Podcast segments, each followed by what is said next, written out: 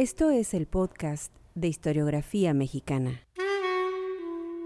Un espacio para la lectura en voz alta, para los libros de historia de México.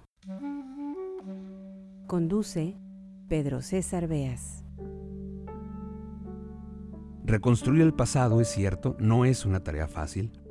Sé de colegas historiadores que han pasado una vida pero una vida entera en archivos, en papeles olvidados, en libros viejos, tratando siquiera de atar algunos cabos, algunos, en torno a un personaje, a un periodo de la historia.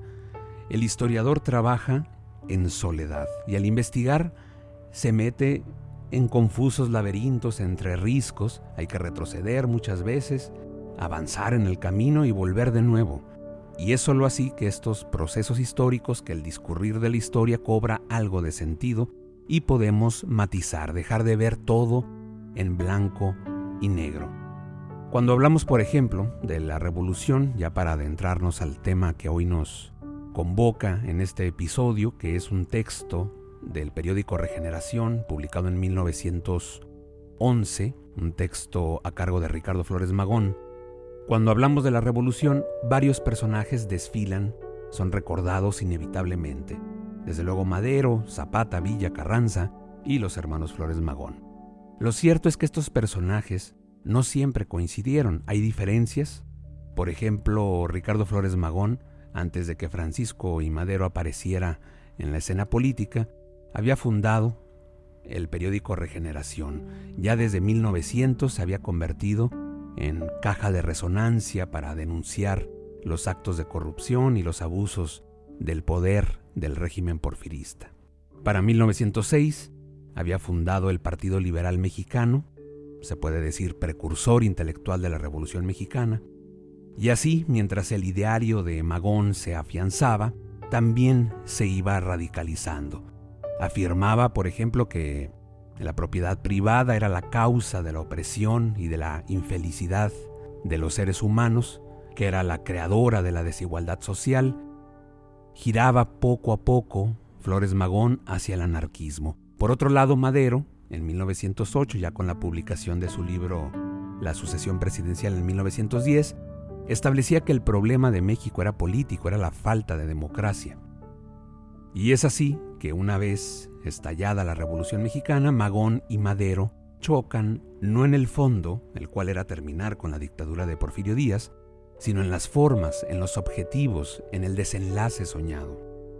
Para febrero de 1911, es decir, antes, y esto hay que subrayarlo, antes de la renuncia de Porfirio Díaz, Ricardo Flores Magón escribe, desde luego en el periódico Regeneración, un artículo durísimo contra Francisco y Madero, acusándolo de ser un traidor a la causa de la libertad.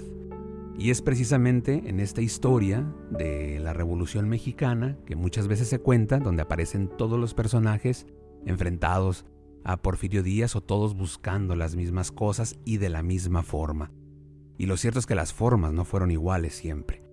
En este texto, que será la lectura en voz alta para este episodio, es interesante ver cómo ellos, me refiero a Magón y a los miembros del Partido Liberal, el Partido Liberal Mexicano, se muestran como los verdaderos liberales. Y también algo que vale la pena eh, poner atención en este texto es que Magón escribe sobre la prensa, sobre cómo ésta desvirtúa la información o cómo propaga mentiras, fake news para actualizar el término es decir, nada nuevo bajo el sol. Vamos pues a la lectura en voz alta, un texto publicado por Ricardo Flores Magón en el periódico Regeneración, 25 de febrero de 1911, exagerando algunas veces, es cierto, pero un ataque frontal de Magón hacia Francisco y Madero. Bienvenidos al podcast de Historiografía Mexicana.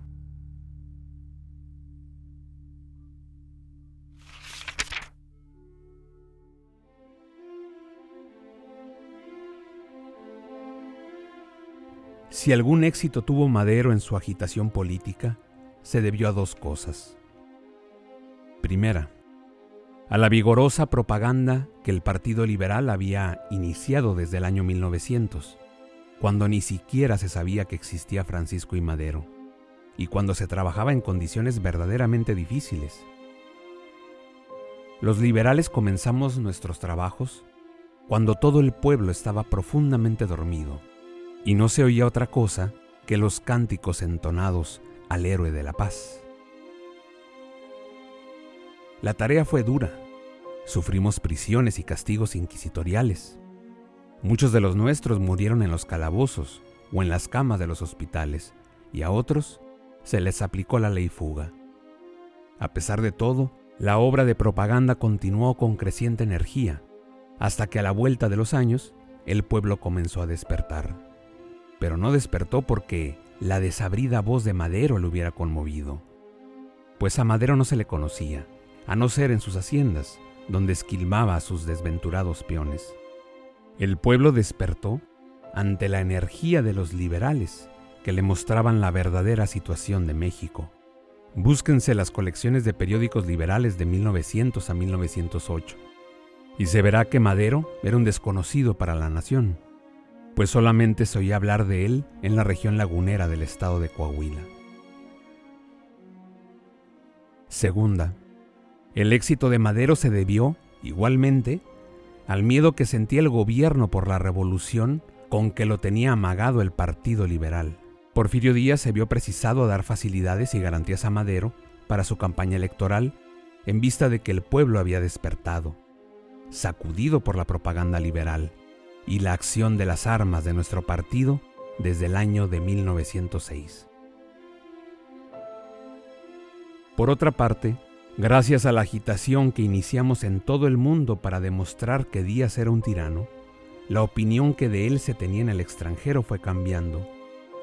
Al principio, se le consideraba en todas partes como un estadista modelo, que hacía la felicidad del pueblo, pero nuestra constancia hizo que esa opinión se volviera en su contra. Díaz teme la opinión extranjera y tuvo que dejar libre a Madero para que hiciera la farsa de elección.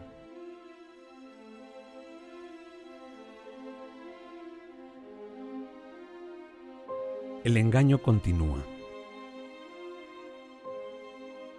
Madero continúa embaucando a los liberales. En el dictamen público de Veracruz, aparece con grandes encabezados que Francisco y Madero y Ricardo Flores Magón han lanzado un manifiesto a la nación mexicana, declarando que se han unido los dos partidos y que Madero firma como presidente provisional y yo como vicepresidente, igualmente provisional. No sé si habrá circulado o no ese manifiesto, pero lo que sí es cierto es que la noticia ha volado en los periódicos de México por orden de Madero, para que el pueblo continúe engañado y le preste al ambicioso político el apoyo que necesita para llegar a la presidencia.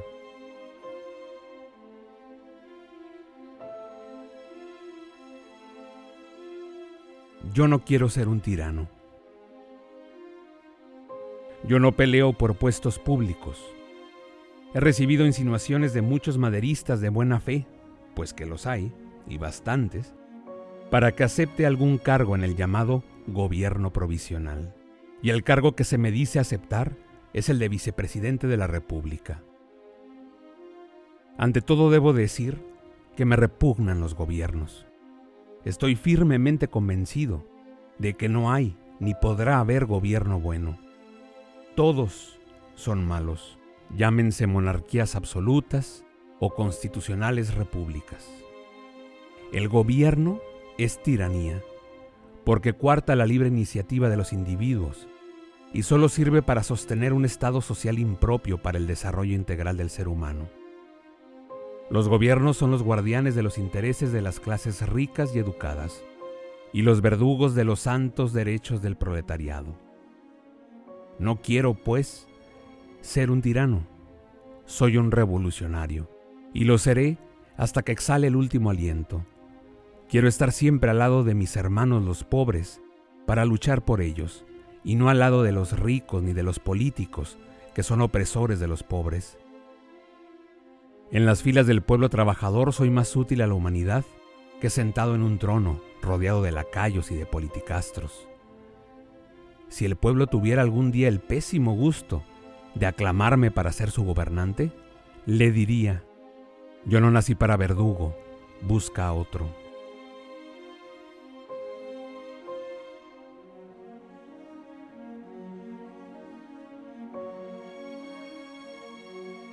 Madero espantado.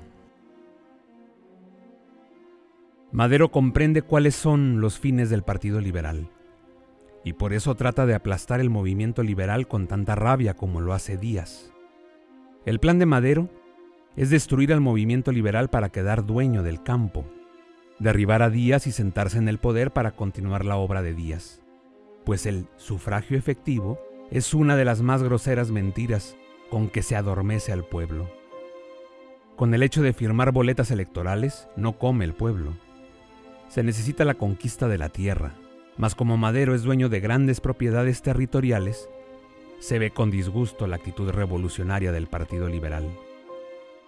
Madero quiere seguir teniendo peones, quiere seguir viviendo expensas del sudor y del sufrimiento de los humildes. Cuando interpelamos a Madero sobre su actitud acerca del Partido Liberal en septiembre del año pasado, él nos contestó que no podía aceptar el programa porque se retirarían de su partido muchos elementos valiosos los ricos. Tuvo la hipocresía de no decir que él era uno de los que se perjudicarían con la implantación del programa en materia de tierras.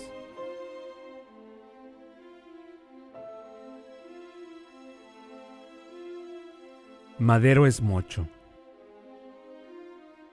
Tal vez no todos están al corriente de que Madero le ha ofrecido al clero no respetar las leyes de reforma y dejarlos mangonear como les convenga.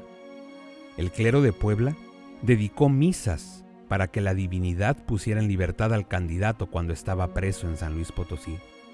El clero era otro de los valiosos elementos que se retiraría de las filas de Madero si adoptase el programa del Partido Liberal.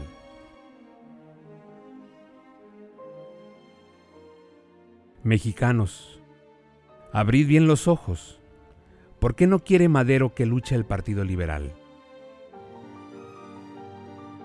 Porque el Partido Liberal lucha por los pobres, cuyos intereses son opuestos a los de los ricos.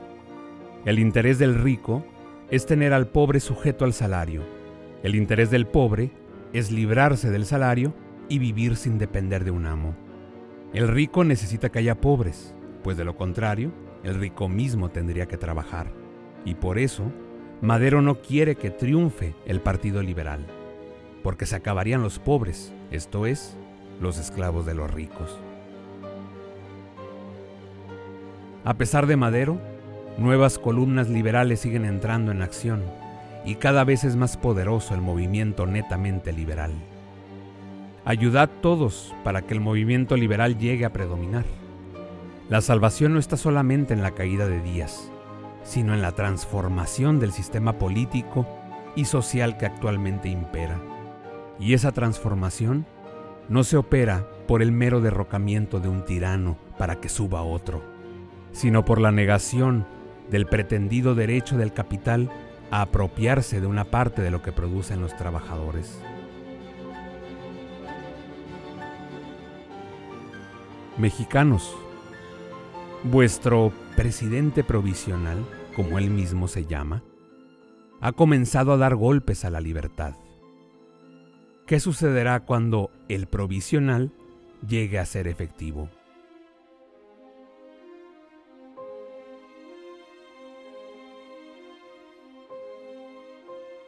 Ricardo Flores Magón, Regeneración, 25 de febrero de 1911.